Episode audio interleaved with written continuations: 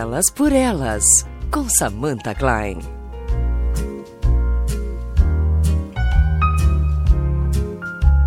Olá, muito boa noite. Mais um episódio do Elas por Elas. Hoje a gente vai falar sobre várias pautas que envolvem o meio ambiente. Aqui no estúdio comigo, Lígia Miranda, presidente da ONG Toda a Vida. Muito boa noite, seja bem-vinda. Muito obrigada. Esse convite foi muito importante para nós. Valeu, obrigada. A Kátia Vasconcelos, que é presidente do Instituto Augusto Carneiro. Tudo bem? Obrigada pela oportunidade, tudo certo. Obrigada pela presença e também Quero agradecer a presença da Malha Garcês, coordenadora do movimento Fridays for Future em Porto Alegre. Tudo bem? Boa noite, muito obrigada pelo convite, é muito importante. Valeu, bacana. E em seguidinho a gente vai conversar também, vai, vamos colocar em linha a Maria Caravaggio Nunes, que é geógrafa, e ela faz parte, então, também da ONG Toda a Vida, e ela está agindo lá no Ceará, é claro, a gente vai falar com ela em instantes. Bom, eu quero primeiro que vocês se apresentem. Assim, a gente é, tem pessoas que trabalham de formas diferentes, né? E eu acho que eu quero começar primeiro com a Malha. Malha que vem trazendo, então, essa iniciativa que começou lá fora, né, o Fridays for Future, e aqui em Porto Alegre, como é que começou essa organização, Amália? E tem toda a relação com estudantes que estão aí buscando uma consciência ambiental e gritando que outras pessoas Sim. também tenham essa mesma consciência? Uh, então, existia um grupo do Fridays for Future Porto Alegre, criado por alguns jovens que eu não conheço direito, mas ele não estava ativo. E daí a minha colega, não de escola, colega do movimento, Elisa Fink, uh, decidiu fazer a primeira manifestação, que foi no dia 20 de setembro, e teve cerca de 30 pessoas. A partir daí, o movimento foi constantemente, uh, toda sexta-feira, a partir das quatro horas, uh, tinha manifestação na frente do Palácio Farroupilha. Uh, eu entrei um pouco depois no movimento e agora eu sou organizadora. E a gente vai ainda toda sexta-feira e faz marca presença em audiências públicas uh, e em outras manifestações de ONGs e, em geral, ações do meio ambiente sendo feitas aqui.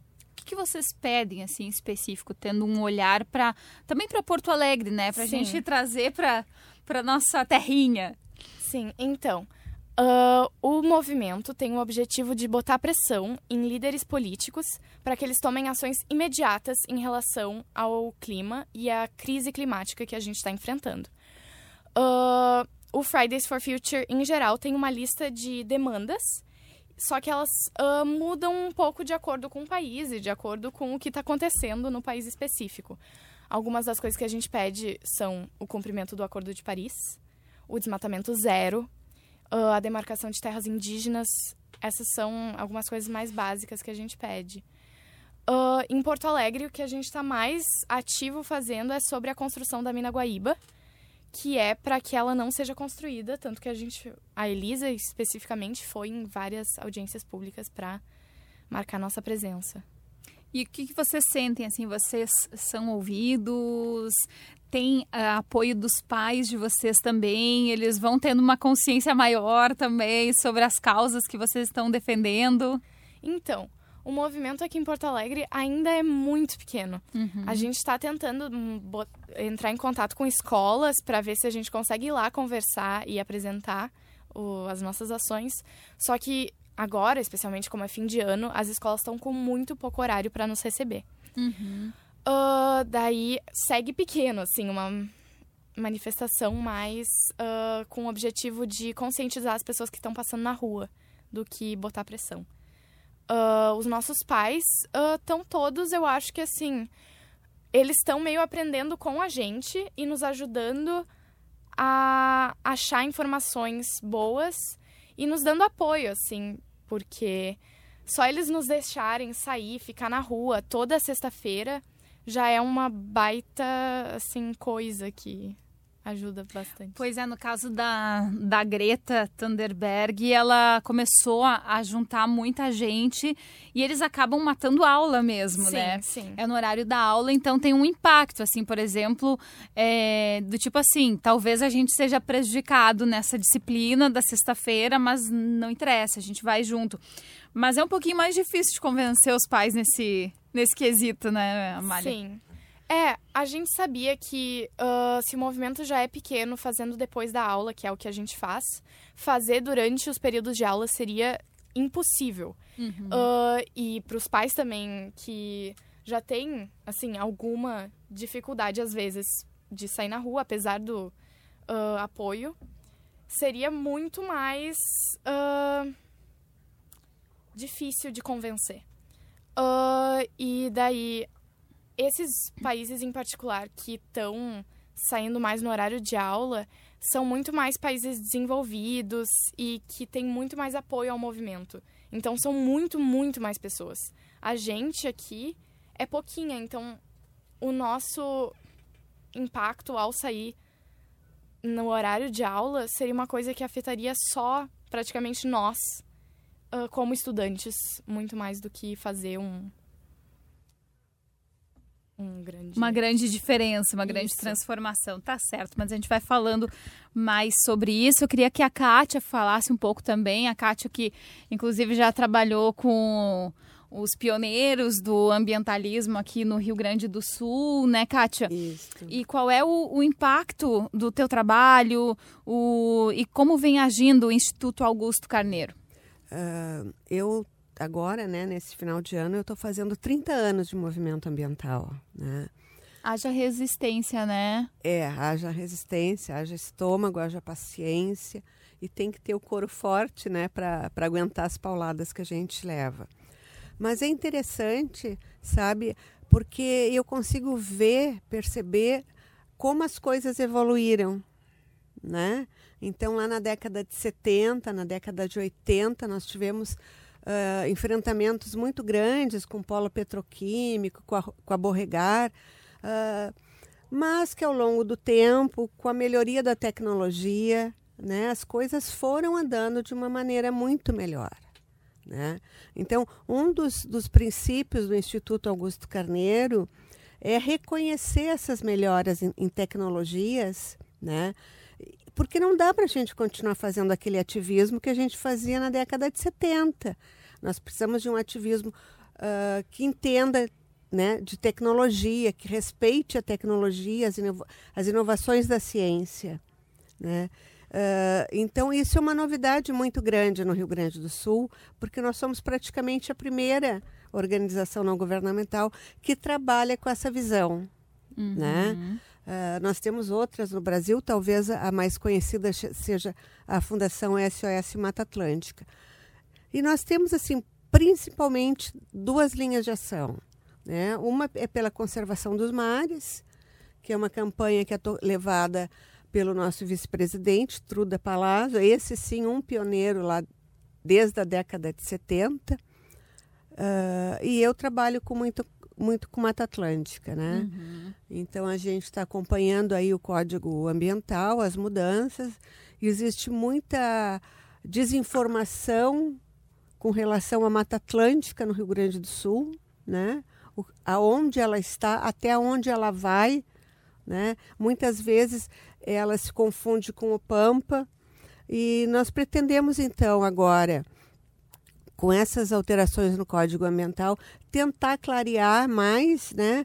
eh, porque a Mata Atlântica é feita de vários ecossistemas, né? Então, as florestas, as florestas com araucária, as restingas, eh, e isso mui- muitas vezes, né? Os campos de altitude, os campos que nós temos lá em Cambará do Sul, eh, São José dos Ausentes, eles são vegetação de mata, de mata atlântica. Né? E a gente precisa reconhecer isso. Né? O que é pampa e o que é mata atlântica. Até porque a mata atlântica ela já tem uma legislação que facilita muito os licenciamentos ambientais. Ela tem uma legislação muito clara dizendo o que pode e o que não pode fazer. Né? Então a gente está tá, tá trabalhando nisso. Né? Claro, tem as questões de energia, as questões de clima, tem uma série de outros problemas aí que a gente está trabalhando. E agora, né, com a Lígia da Toda Vida, a gente está trabalhando com essa questão lá dos voluntários no Nordeste. Uh, eu acho que é importante ressaltar que não, é as, não são as praias do Nordeste, são as praias brasileiras que estão no Nordeste. Essas praias são nossas. Né? Não são dos nordestinos. O, o, o, o gaúcho ainda tem muito preconceito com relação ao Nordeste, né? Essas Mas adora praias... passar as férias é. lá, né? É uma coisa muito ambígua, assim, porque é. tem esse preconceito, mas quando pode, vai correndo. É. Tirar é, férias e, lá. E né? é um povo maravilhoso que nos recebe super bem. Uhum, né? verdade. Né? Então, assim, são as nossas praias. Eles vão enfrentar problemas econômicos seríssimos. A gente sabe, os pescadores, os marisqueiros. Isso vai se refletir em toda a, a, a economia do país. Porque nós somos um todo. Né? Nós temos cinco regiões. E não vai ser só eles lá que vão sofrer. Claro que eles vão sofrer mais. Mas um país que já está falido ainda ter que né, absorver mais essa crise. É bem complicado é, mesmo, é né? bem complicado. Quero falar em seguida mais sobre o Código Ambiental, essa proposta aí de é, que está tramitando na Assembleia Legislativa, que é um novo texto, sim, por mais que o governo tenha dito que são atualizações, mas a gente sabe que muda aí muita coisa e profundamente, né? E claro que a gente quer saber em seguida mais um pouco. Mas Lígia, te apresenta um pouco, né? Já foi introduzido aí trabalho da ONG toda vida. E qual é o foco de vocês? A gente já sabe que nas praias agora, mas além disso, o que, que faz todo esse trabalho ambiental da, da ONG? Bom, Primeiro, a ONG Toda Vida, a gente fundou há, vai fazer 10 anos. Era um grupo de amigos, né, das mais variadas profissões. Eu sou engenheira, tem arquiteto, tem biólogo, tem agrônomo, tem de tudo no Toda Vida. Tem, tem advogado, tem tudo. Uh, a gente sempre agiu a favor do meio ambiente. A gente sempre fez ações ligadas ao meio ambiente. E aí a gente percebeu que junto a gente cons conseguia fazer muito mais coisa e muito mais legal. E a gente percebeu, como tem muito engenheiro e muito arquiteto, uh, um termo que uma professora da PUC disse que ela definiu muito, achei muito legal que ela definiu. Vocês do Toda a Vida fazem muito, muita urbanismo ativo. Por quê? Porque a gente gosta de pegar e botar a mão na massa e interagir diretamente na cidade. Claro que a gente faz um monte de campanhas, etc e tal. Nós somos muito ativistas também. Mas a gente gosta muito de colocar e deixar a marca da gente para melhorar Porto Alegre. Por exemplo, vou te dar um exemplo. Uh, a gente fez aquela e única parada solar que tem ali na Avenida Goethe, com a, com a esquina com a 24, que é uma parada que é um, um protótipo que a gente fez, a gente deu de presente para Porto Alegre. Eh, nós conseguimos que o shopping total pagasse, né? Então não entrou um tostão é, do município e ela gera é, energia para mais 50 outras paradas. É uma, então esse tipo de, de de, mobiliário urbano eh, facilita e ajuda muito a população. Bom, outro projeto que a gente desenvolveu, nós fizemos o primeiro Parklet de Porto Alegre, aquela área de convivência sustentável na Praça da Matriz, né? Uh, e aí a gente percebeu que é, é muito importante passar informação para as pessoas. Então, nós começamos a fazer os nossos seminários. Nós vamos para o décimo seminário ano que vem. É um seminário muito interessante, porque é um seminário é, muito grande, é no Dante Baroni, né? É, a gente leva sempre informação para a população, não é para o técnico. Quem fala é o técnico, mas é para a população, porque a gente percebeu que sustentabilidade, é, a grande maioria de nós é um pouco analfabeto em sustentabilidade. Então, a gente, nós vamos levar essas informações. E aí a gente percebeu que tem outras coisas importantes. Por exemplo, eu fui numa viagem minha para a Índia, eu virei uma esquina na, em Nova Delhi e me dei de cara com uma floresta, numa, numa rua extremamente movimentada e uma metodologia muito interessante. Tinha um senhor lá que, inclusive, me deu toda a metodologia, que um engenheiro indiano copiou do engenheiro japonês, etc. Bom, trouxe para Porto Alegre. E nós começamos então a plantar florestas nas escolas públicas. Porque a gente tentou plantar na cidade, na via pública e não conseguiu. Então nós começamos a plantar dentro das escolas públicas. E aí a gente gosta muito de fazer campanhas, por exemplo, a Marcha Gaúcha pelo Clima. É, nós aqui começamos e em 2015, aí esse ano a gente, a gente fez de novo, sempre em parceria. A gente adora fazer parceria. A gente adora fazer parceria com Augusto Carneiro, com a 350, com o Greenpeace. E tudo que a gente procura fazer, procura fazer em parceria. Em seguida com Fridays for Future. Eu adoro essa gurizada. e essa gurizada, é, a Amália não disse uma coisa muito interessante que eles fizeram. Sexta-feira passada eu estive lá, que eu sempre quando posso eu passo lá para dar uma força para elas. E elas estavam fazendo um questionário com as ah, pessoas sim. que estavam passando. Eu achei muito legal. Para perguntar para as pessoas, tu sabe o que, que é essa, é, é, essa crise climática? Porque assim, o pessoal, as pessoas não sabem poucas as pessoas que sabem. Então, nós, toda a vida, temos como missão é levar informação para a população e nos engajar. A gente vai em tudo que é audiência pública, contra a mina é, de, de, carvão, essa mina aqui, do lado de Porto Alegre, é, defendendo é, o, o, Código Florestal e não essa aberração que o governo está fazendo. Então, a gente procura se inserir né, nessas questões importantes para Porto Alegre e para o mundo, né? E Lígia, eu vou te pedir uma licencinha para introduzir claro. também na conversa a Maria Caravaggio Nunes. Muito boa tarde. Boa tarde, não, porque é o Maria do ao vivo, né? É. Oi, Maria, tudo bem? Oi, tudo bom, Samanta? Maravilha. Me diz uma coisa, você anda pelo Ceará e justamente é colega da Lígia, né, por conta da ONG Toda a Vida. Explica pra gente como é que tem sido o trabalho por aí, quais praias vocês estão visitando e qual é o cenário. Bom, primeiramente, muito prazer estar participando do programa. Saudar a Lígia, amiga e parceira da Toda a Vida, saudar os ouvintes do programa. Então, é, o trabalho aqui da Toda a Vida ele está se consolidando agora. Eu estou vindo, eu vim morar aqui em Fortaleza e trazendo então um pouco das ações da toda vida aqui para a cidade, para o estado. É, e aí, infelizmente, a gente, é, eu cheguei e aí teve esse super problema, essa, esse desastre, ou melhor, um crime ambiental sem precedentes que está assolando aí o, o Nordeste, a, o litoral do Nordeste brasileiro. Ah. Então, é, a partir disso, é, sendo uma característica da, da toda a vida, formar redes de solidariedade e tendo a sua preocupação, o seu viés de sustentabilidade, é, não teríamos como ficar de fora e não participar uh, de uma campanha, de uma ação de recolhimento de EPIs aí no estado e colocando aí o povo gaúcho né, em contato com direto aqui com o pessoal e, e sentindo né, que a gente pode ajudar e pode fazer alguma coisa. Pois é, esse alguma coisa sempre ajuda muito, né, Maria? Exato. Parece que se cada um fizer a sua parte, as coisas vão ficando um pouquinho melhores. E justamente quando começaram a, ser, a aparecer as manchas ali no finalzinho de agosto, início de setembro, foi o trabalho das pessoas mesmo, cada um fazendo um pouquinho, que começou a fazer a diferença, até porque Aí eu vou perguntar depois para vocês que são especialistas, mas me parece que ah, acontecendo uma tragédia dessa, o país é despreparado. Não vou dizer totalmente despreparado, né?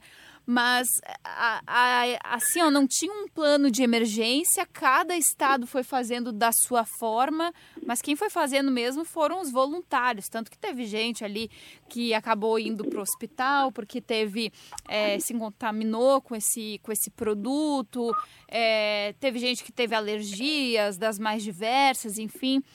Hoje, assim, falando, as pessoas elas seguem, elas uh, mesmo que porque diminuíram as manchas, mas isso não quer dizer que o problema de fato diminuiu, não sabe o que vem pela frente. O que, que a gente vê aí de, de força-tarefa, de trabalho nas praias?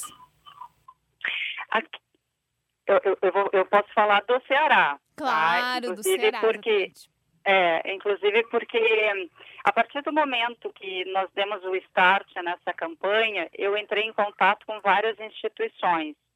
É, e tive a oportunidade de participar das reuniões do grupo de trabalho formado é, com a Secretaria Estadual do Meio, encabeçado, na verdade, pela Secretaria Estadual do Meio Ambiente, e que conta com a Marinha, com a Defesa Civil, uh, bombeiros, uh, o Ministério Público Estadual, a Fundação Nacional da Saúde. Então, é uma equipe, eles montaram um grupo eh, de trabalho e, inclusive, dentro deste grupo de trabalho tem um grupo de acompanhamento e avaliação.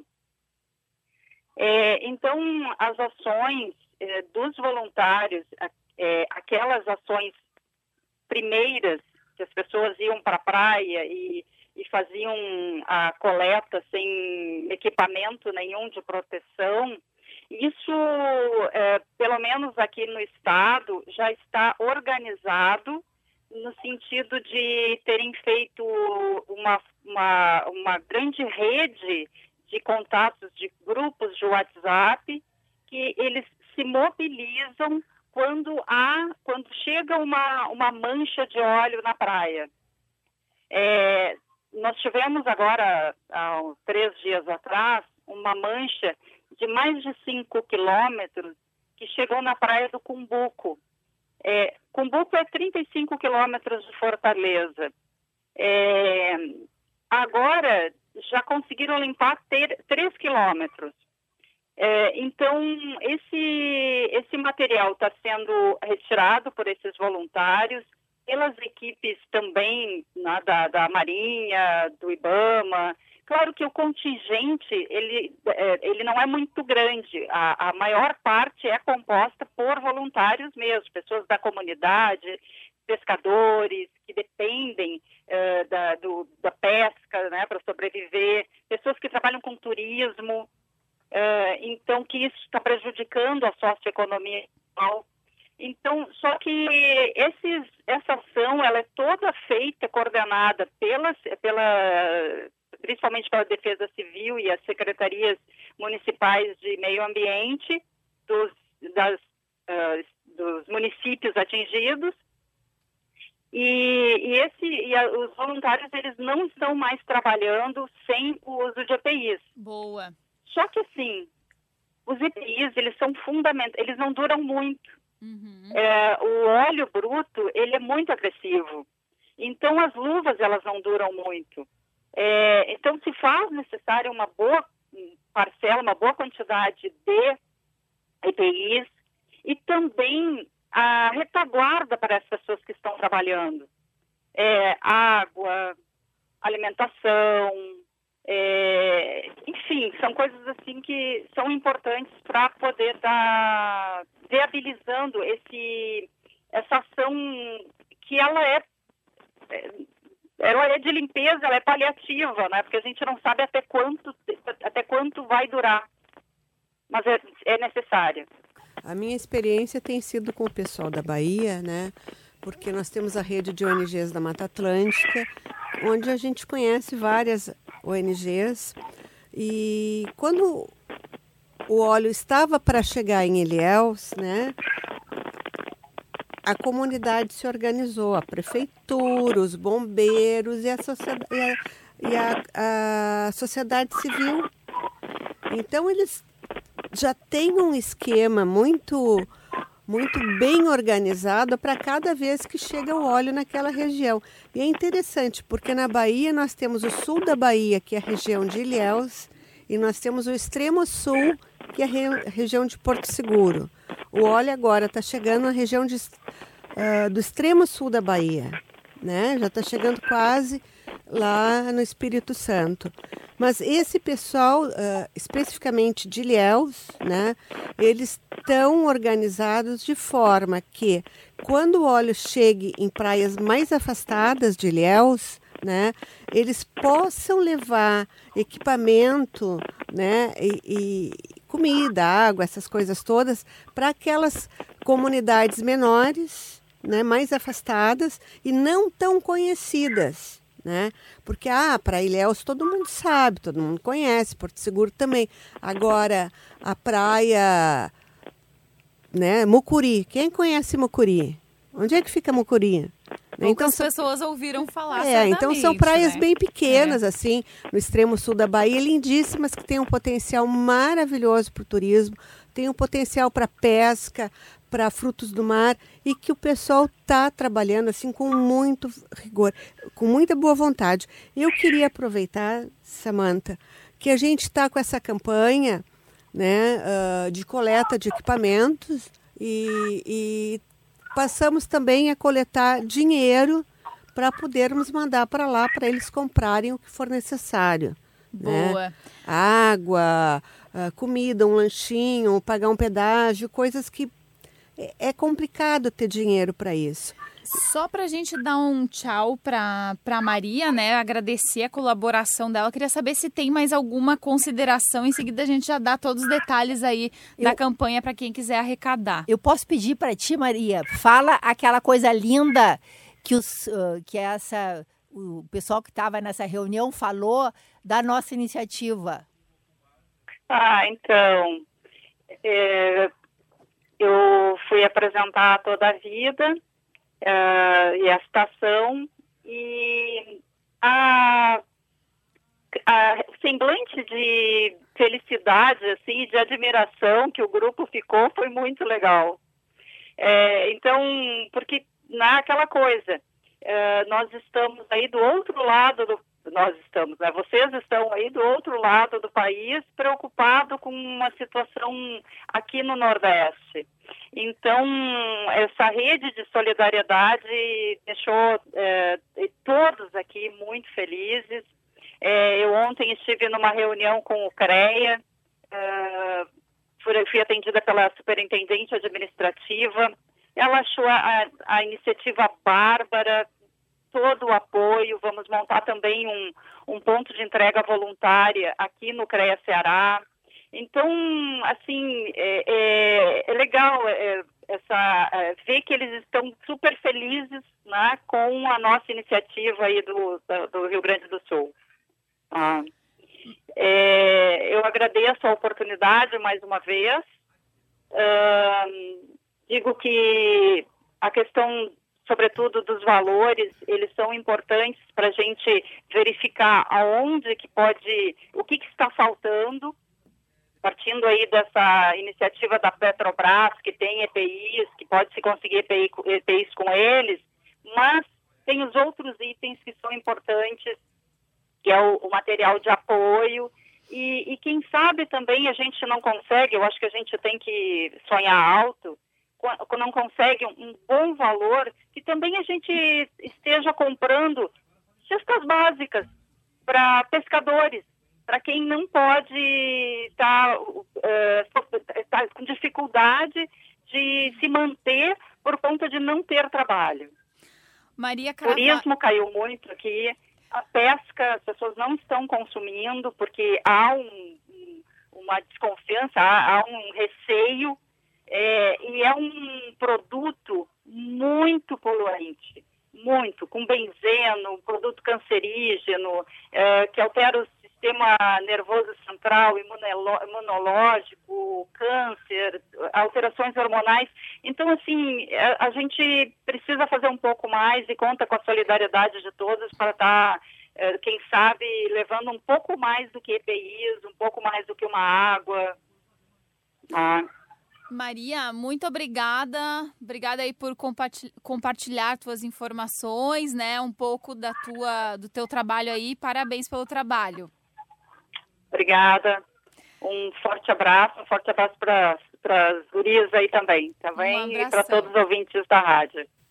Um abração. Bom, Kátia, eu te cortei, mas eu só queria, porque ela estava ali pendurada da, na linha, né?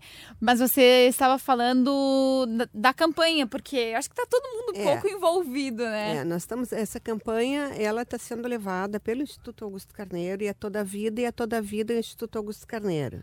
Né? É uma coisa que a gente realmente está junto.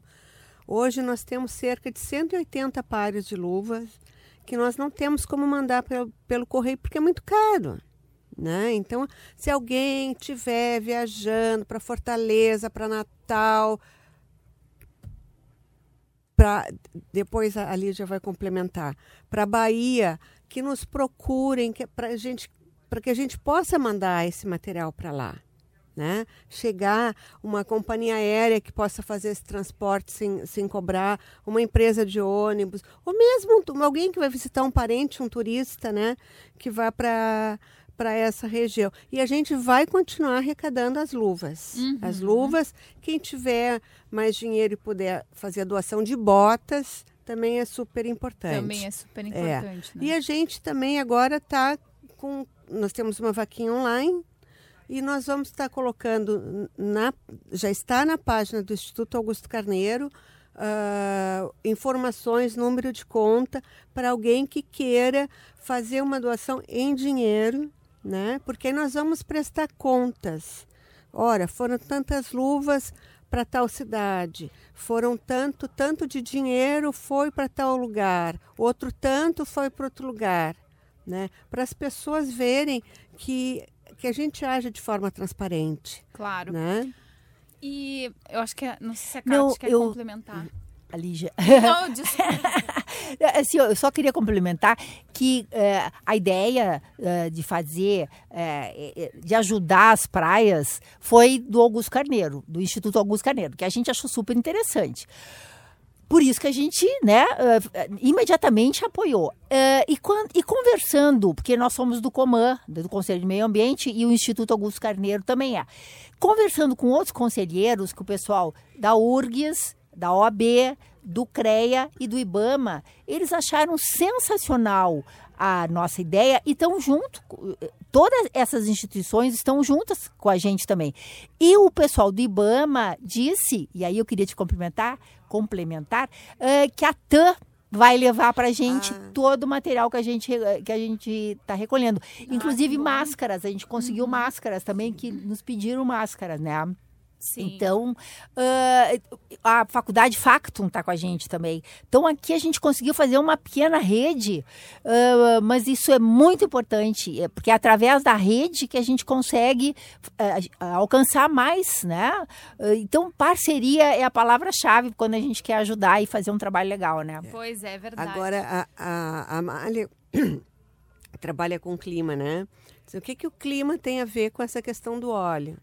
Né? Os oceanos uh, são as maiores uh, fonte, fonte, né? não é fonte, uh, capturam os gases de efeito estufa, né? Eles, eles acumulam, eles concentram. E a gente tá afetando toda essa vida marinha, isso compromete essa Sim. absorção dos mares. É, essa presença do óleo no mar não vai só afetar os ecossistemas do próprio mar, né? Vai afetar, como tu disse, o que o oceano vai estar tá absorvendo de gases. E também parte da nossa iniciativa é para deixar o petróleo no, embaixo da terra, né? Sim. E daí só o fato dele estar sendo uh, assim, o jeito que está sendo manuseado, que acaba acabam acontecendo essas coisas, só reforça o fato de que a gente tem que deixar de usar isso e realmente ir para outras alternativas porque, olha, isso é só mais uma grande indicação de que não dá certo e que as consequências não, não são maiores, que as consequências são maiores que os benefícios. Pois é, e ainda falando em energia poluente, lembrei já na, na fala da Malha a respeito da mina Guaíba, né? E aí também na fala inicial da, da Kátia a respeito da luta dos ambientalistas, né, dos ecologistas lá a partir da, da década de 70, de 80, contra o polo petroquímico, a Borregar, que uh, muita gente não vai lembrar. Eu, por exemplo, não, não lembro porque eu nem morava aqui. Mas. Nem devia ser. ser eu acho que eu não era nascida ainda. Mas quem era e quem vivia lembra eu sempre escuto os, as narrativas a respeito do fedor que chegava em Porto Alegre. Claro que a Mina Guaíba não vai ser nada disso, tem tecnologia envolvida, mas há muitos alertas a respeito do, dos, dos, impactos. E aí acho que a gente poderia começar falando sobre isso. O que, que é esse impacto em ter uma área tão grande que pode aí mexer nas estruturas dessa região metropolitana? Assim, o que eu, o que eu vejo, o que o Instituto está tá analisando, né? Uh, carvão é uma porcaria, mina é uma porcaria, ponto. Né? Vão usar tecnologia de ponta? Vão. Né? Agora, é, que é um, não é uma coisa legal. Né? Mas o que nos preocupa mais eh, nessa questão de carvão são as termoelétricas a carvão. Porque o carvão a gente pode usar ele de várias coisas para fazer várias coisas. Agora, queimar carvão uhum.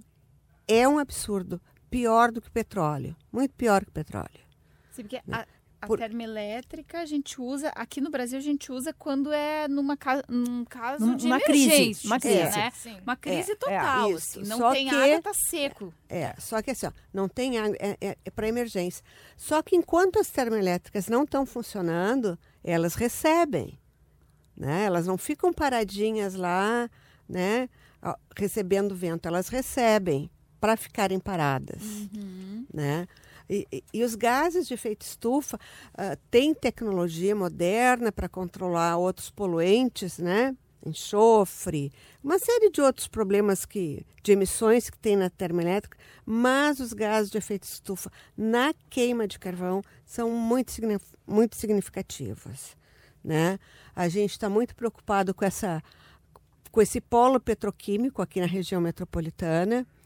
Uh, não vamos não, não sequer pensamos na possibilidade de uma termoelétrica a carvão aqui na região metropolitana, mas nos preocupa muito a quantidade de termoelétrica a carvão que está sendo instalada em Candiota.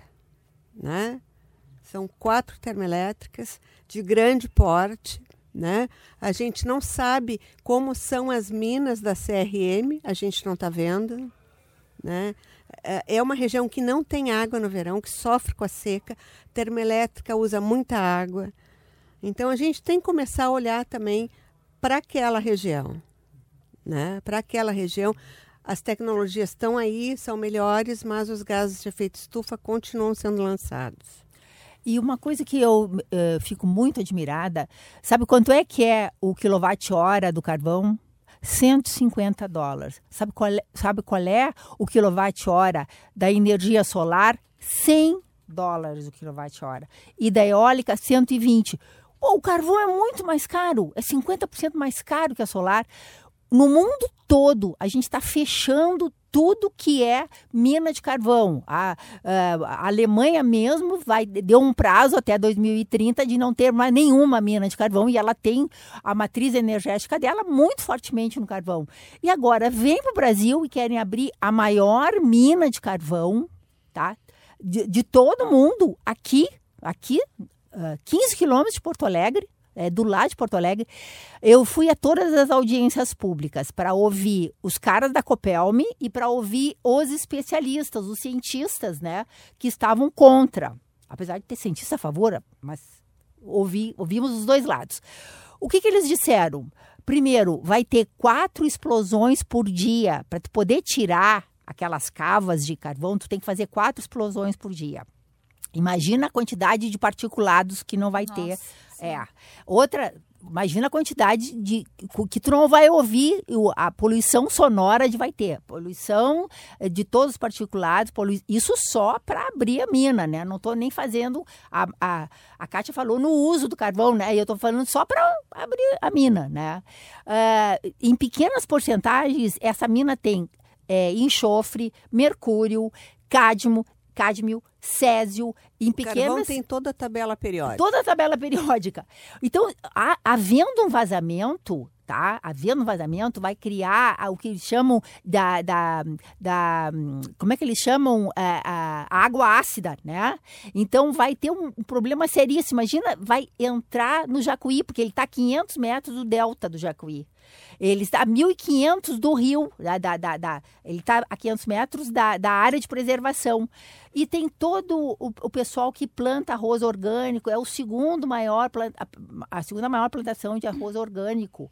Então, tem esse pessoal, tem toda a parte indígena que não foi considerado no EIA-RIMA, e o rei, a RIMA teve a capacidade de dizer que é, é risco zero. Olha, a gente sabe que não existe risco zero. O Japão, eu sou engenheira, né? Então eu, eu gosto muito do- da engenharia do Japão. Mas o Japão não criou, não, apesar de ser riscos quase zero no Japão, porque eles têm uma tecnologia grande de prevenção, eles não, te, não tiveram a, a- Fukushima. é, Fu- Fukushima simplesmente ah, devastou uma área. Agora imagina brasileiro, tá? A gente não tem essa tradição de, eh, de prevenção. Vai ter, certamente vai ter problema, vai ter eh, algum tipo de acidente, né? Pois é, só, só cabe lembrar aqui que Fukushima foi uma, um Foi um terremoto.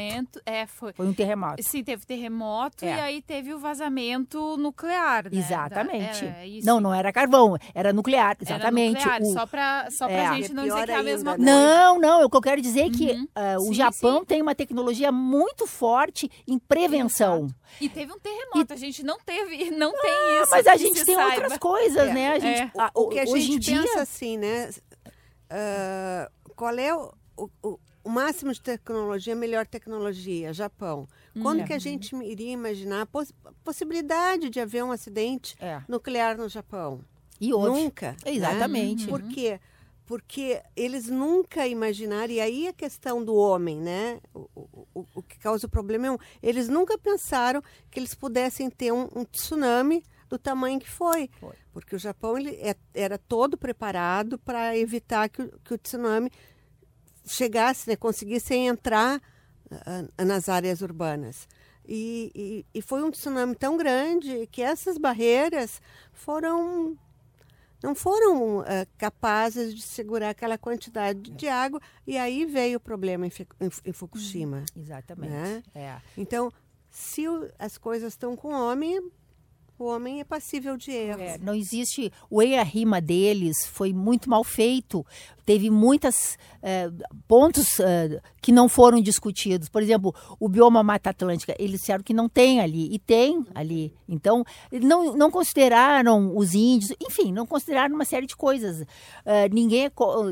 Eu, pelo menos, sou engenheira, não sou contra tecnologia, não sou contra progresso de jeito nenhum, Claro. mas tem que ser com sustentabilidade. Porque vai pegar uma energia suja, muito mais cara, podendo usar todo esse dinheiro numa energia muito mais limpa, né? Ou a solar, ou a eólica. Ah, eu acho que só uma coisa que a gente tem que ressaltar é que no estado que o mundo tá, hoje qualquer coisa envolvendo os gases do efeito estufa não tem risco zero. Sempre tem um risco. E na mina, em particular, ah, além de toda a coisa da, da contaminação da água, que ali já falou, ah, vai ter rebaixamento dos lençóis freáticos, ah, vai ter. Para limpar o, car- o carvão, ah, tem que gastar uma quantidade imensa de água. E não só isso, assim que o carvão é limpo, tem uma série de outros elementos que não podem ser usados. Então vai ser criada uma pilha de rejeito, que vai ser visível de Porto Alegre. Certo? Vai ser um negócio gigante.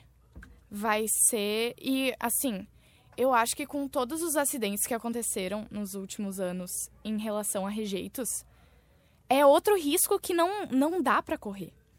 Ah, além disso, o carvão polui o ar. Isso todo mundo já sabe. E daí vai vir para todas as cidades que estão em volta o pó do carvão. Vai vir para Porto Alegre e vai estar em cima do, do rio. Vai ser um escândalo, assim. Eu, assim, o meu entendimento é que não dá.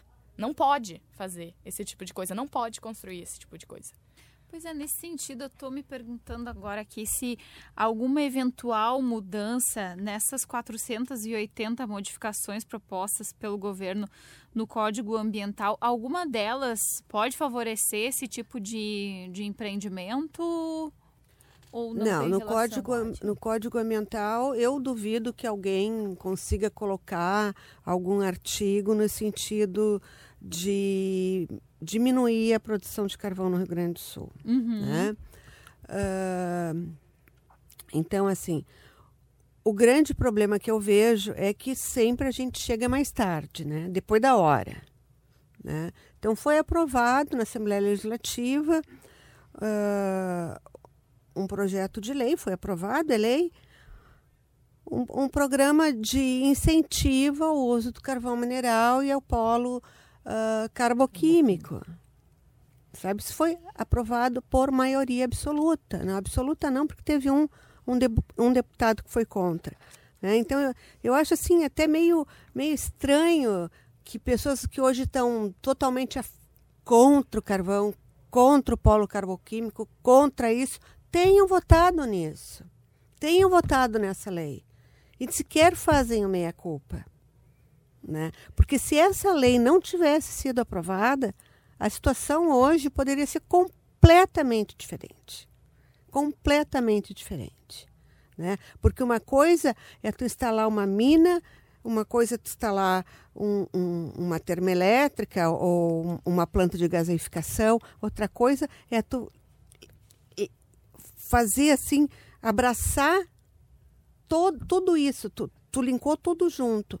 E aí esse todo é um problema. Né? O polo carboquímico vai fazer o quê? Né? Nós temos um exemplo muito positivo que graças àquela militância da década de 70, da década de 80, nós temos um polo petroquímico que é exemplo. Né? Tem riscos? É óbvio que tem riscos. Né? Então, há uma possibilidade de fazer um, um polo carboquímico nos moldes do polo pe petroquímico, é o mínimo, né? É o mínimo. Mas como é. O problema que eu vejo é que está tudo amarrado uma coisa na outra. Uhum.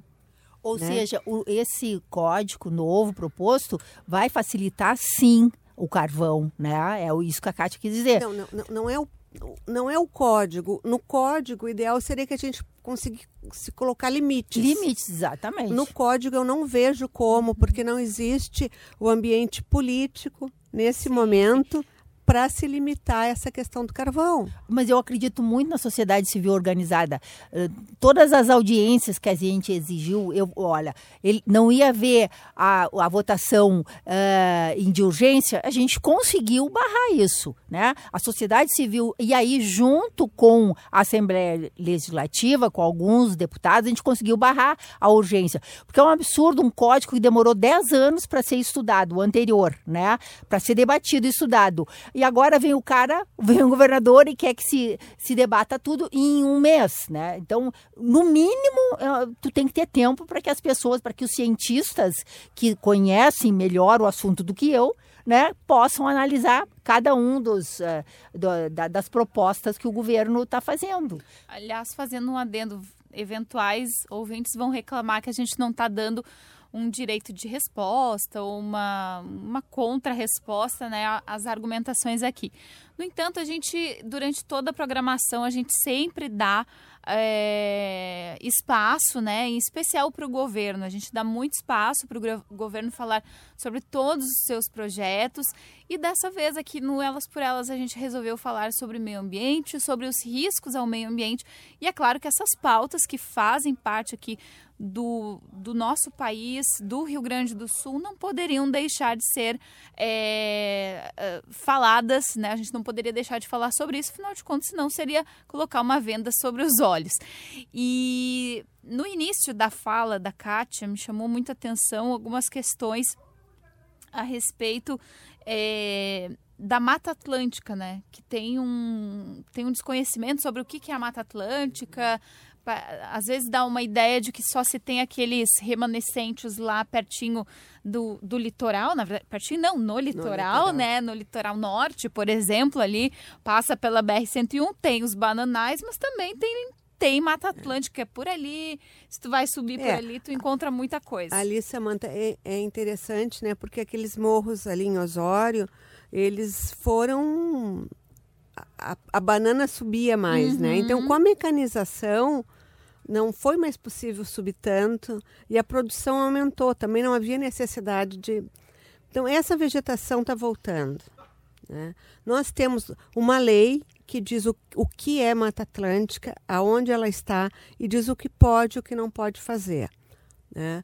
Uh, no Rio Grande do Sul, nós tivemos um problema com, com a delimitação, né?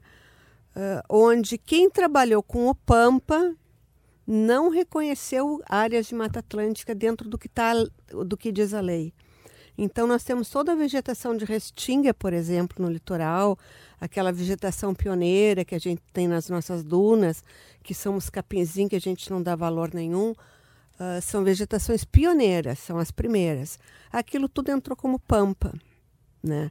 Porto Alegre é um ecótono, é onde o pampa e a Mata Atlântica se juntam. Uhum. Né? Uh, essa região aqui para Eldorado, nós temos uh, ali para a região da mina, né? que, é o, que é o que a gente está falando. A gente tem pampa e tem vegetação de Mata Atlântica. Né? Eu acho que seria teria sido. Eu não, eu não, não tenho eu não, não li, não, não me detive no Rima da Mina com relação à vegetação, né? Porque é uma área que está totalmente degradada. Aquilo lá era de plantio de arroz e é assim há muito tempo. Então uhum. é uma área uhum. totalmente degradada. Agora, se aquilo tivesse entrado no RIMA como Mata Atlântica, seria muito mais fácil licenciar. Porque a, a lei da Mata Atlântica diz o que pode e o que não pode. Por outro lado, o Pampa, a gente não tem uma regulamentação, né? Essa regulamentação estava sendo debatida na justiça, porque foi feito todo um trabalho uh, e depois foi questionado. Né? Um trabalho foi feito por técnicos e outro grupo de técnicos questionou né? alguns pontos dessa questão do Pampa. Então, dizer que é Pampa para qualquer empreendedor é muito pior. Né? Dizer que é Mata Atlântica é muito melhor porque já diz o que, que pode usar e o que, que não pode usar. Nesse sentido, se eles fizeram isso, né, foram, não foram muito, muito felizes em, em, em, em falar que é pampa, porque a Mata Atlântica dá mais possibilidades, principalmente em áreas já degradadas. Uhum. Né? Uma área de pampa, uh, eu não, não acompanho muito, né? mas talvez fosse um pouco mais difícil. Mas eu acho que a questão uh, da mina, a questão de vegetação não é o problema. Não é o problema, não vejo problema, porque a área é totalmente degradada. Tem a, coisa do arroz orgânico, que tem que ser considerado, né?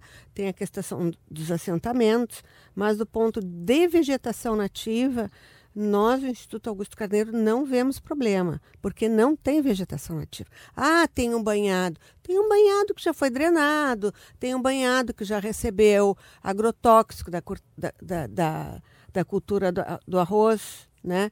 Uh, que é uma coisa assim, bem diferente do que está dentro do parque. Né? Eu acho, inclusive, que o pessoal que fez o plano de manejo do parque também assim foi muito infeliz, não tendo dito o que poderia fazer ali. Porque essas jazidas de carvão são conhecidas há anos, há décadas, né? há mais de 100 anos, todo mundo sabe. E o plano de, de manejo poderia ter limitado esse uso. O plano de manejo foi feito há menos de cinco anos atrás. Né? Então, são coisas que tornam cada vez mais difícil, do ponto de vista legal e técnico, uh, você parar o, licenciamento da atividade. Se houvesse no plano de manejo do Delta dizendo que a mineração de carvão só pode se dar a partir de 5 quilômetros dos limites do parque, não teria essa mina. Ele está a 500 eh, metros, a mina do parque do, do Delta Jacuí. Uhum, tá do lado, que aí é a né? área de preservação permanente. Exatamente. Tu falasse em Mata Atlântica, mas aqui em Porto Alegre nós temos também. Sabe aquele terreno que tem ali na Avenida Guaíba, ao lado do, do Clube do Professor Gaúcho? Tem um terreno muito grande de 13 hectares, uhum. é, que tem inclusive um arroio, o Arroio Espírito Santo. Nós, Toda a Vida, junto com um grupo de ONGs também, a gente fez uma campanha muito grande para que não fosse destruída aquela área, porque é uma área de Mata Atlântica que a Maior Jama quer destruir construir e quer construir um condomínio na beira do rio, lá em Ipanema, é, de 10 prédios de 10 andares. E vai para isso vai ter que canalizar o arroio, que no mundo inteiro está se descanalizando. É, é, eu sou engenheira, pode se dizer, isso há 20, 30 anos atrás era o correto. Hoje a gente sabe que não pode, tem que ser ao contrário, causa grandes transtornos para a área canalizando. E, e nós fizemos uma campanha muito grande, por isso que eu acredito muito na sociedade civil organizada. Nós conseguimos fazer com que elas já estavam com com a licença aprovada a licença ambiental aprovada.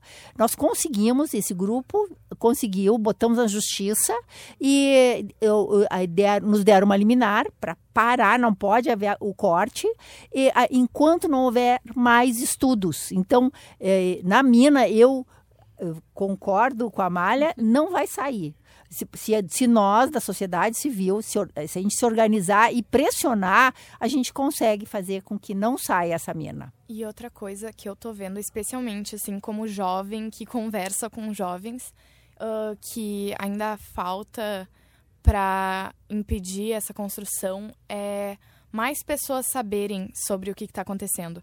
Porque o que eu tô vendo é muita gente que não sabe que isso está acontecendo e isso tá do lado de Porto Alegre, assim. É uma coisa que eu, assim, do Fridays for Future, a gente está organizando de tentar trazer mais uh, conscientização para isso que está acontecendo aqui do lado, para que as pessoas possam se ligar e realmente daí botar pressão real para que isso não aconteça e não seja construído. Meninas, a gente já estourou o tempo e eu quero agradecer muito a presença de vocês, agradecer a presença da Malha Garcês, da Kátia Vasconcelos, da Lígia Miranda. A gente vai ficando por aqui. Lembrando que o programa depois, durante a semana, vai para o Spotify da Rádio Guaíba. Quem quiser mandar alguma sugestão, escreve lá para o elasporelas.radioguaíba.com.br. Obrigada pela companhia e até a próxima semana.